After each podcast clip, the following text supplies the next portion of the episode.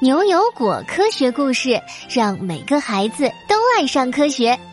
嗨，小朋友们，你们好！牛油果即将迎来第一千期节目了。为了感谢小朋友们一直以来的支持，果果有大礼要送给大家哦！快来微信公众号平台回答故事末尾的提问吧！点赞数前五名的小朋友将会收到果果的礼物哦。好啦，又到了讲故事的时间了。今天故事的名字叫做《惊奇女巫的怒火》。哎呦，我的妈呀！这是什么呀？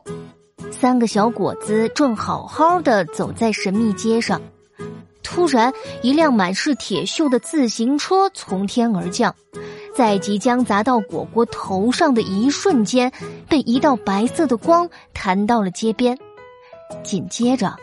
不仅是果果的头上，整个神秘街都开始掉下各种各样看起来已经报废的自行车。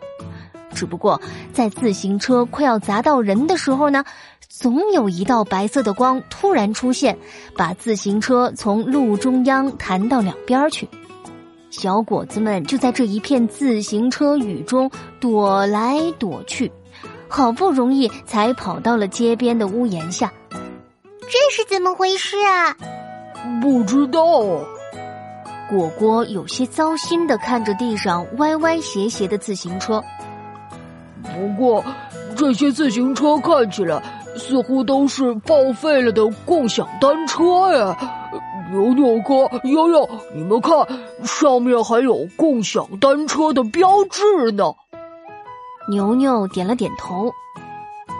我记得两年前路上还到处都是共享单车呢，到现在骑共享单车的人越来越少，坏了的共享单车倒是越来越多了。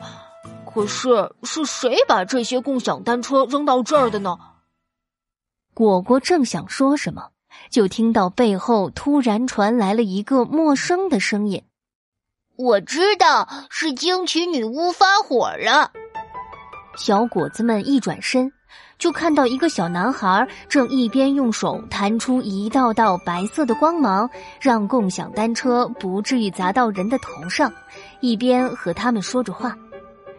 小男孩告诉牛油果小分队，因为神秘街附近有一个垃圾填埋场，这两年来垃圾越来越多，垃圾填埋场也变得越来越大，特别是共享单车的垃圾。有新闻说到，二零二零年至少有一千万辆共享单车将面临报废，会产生至少十六万吨的垃圾。这可把惊奇女巫气坏了。原来啊，现在的垃圾填埋场扩大的场地，那本来都是惊奇女巫平时做魔法实验的地方，现在都被共享单车占据了。惊奇女巫早就对这些共享单车很不满了，这一次，干脆把她的实验场地上的共享单车全都扔了出来。刚刚下的那场报废单车雨，就是来自惊奇女巫的报复。这样子从天上砸下来，这些共享单车才是真的报废了呢。悠悠有些生气。本来这些单车简单的改造一下，就可以送给偏远地区的小朋友们上学用了。这样一来，想要修好的话，还不如买一辆新的划算了。是啊，我听说有一个企业家买了一万辆共享单车，要送给缅甸的小朋友们呢。果果也生气的握住拳头，牛牛却皱起了眉。明明周围的人对于从天而降的共享单车都是一脸的疑惑和不知所措，这个小男孩怎么会知道的这么清楚呢？牛牛刚想说什么，却见这个小男孩直直的冲了出去。三个小伙子这才发现，不知道什么时候开始，从天上掉下来的东西已经从共享单车变成了家具。小男孩手忙脚乱的弹出一道又一道的光，这些光轻柔的把这些家具包裹起来，慢慢的落在了地上，比对刚刚的共享单车不知道温柔了多少倍。小男孩看起来伤心极了，嘴里还一边喊着：“别扔了，别扔了！”果果看了看地上的共享单车，又看了看小男孩周围的家具。这些家具被扔出来和共享单车有关系吗？这些家具可能是用共享单车做的。牛牛看着果果一脸吃惊，解释说：“已经有设计师把报废了的共享单车的零件变成家具了。”这个我也知道。今年四月的时候，就有设计师用共享单车的零件做了躺椅、茶几，还有台灯，好多种家具呢。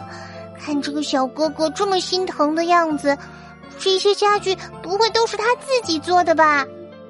我们去帮帮他吧。果果他们走上了街，帮小男孩收拾他的家具。就在这时，一阵黑旋风突然卷了过来，把大家辛辛苦苦收拾好的家具全都打乱了。和你说了多少遍了，不要捡垃圾，不要捡垃圾！你怎么就是不听话呢？黑旋风停在了小男孩的面前，变成了一个老奶奶的样子。这些垃圾占了我的地盘儿，还被你当成宝。你再捡垃圾回家，我通通都给你扔了。原来这个老奶奶就是惊奇女巫，而小男孩竟然是惊奇女巫的孙子。小男孩喜欢捡共享单车回家做家具，惊奇女巫嫌弃自己的孙子整天摆弄垃圾。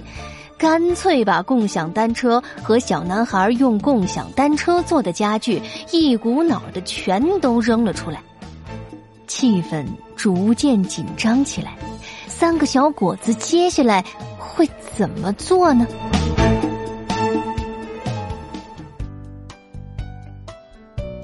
好啦，惊奇女巫的怒火这个故事就到这里。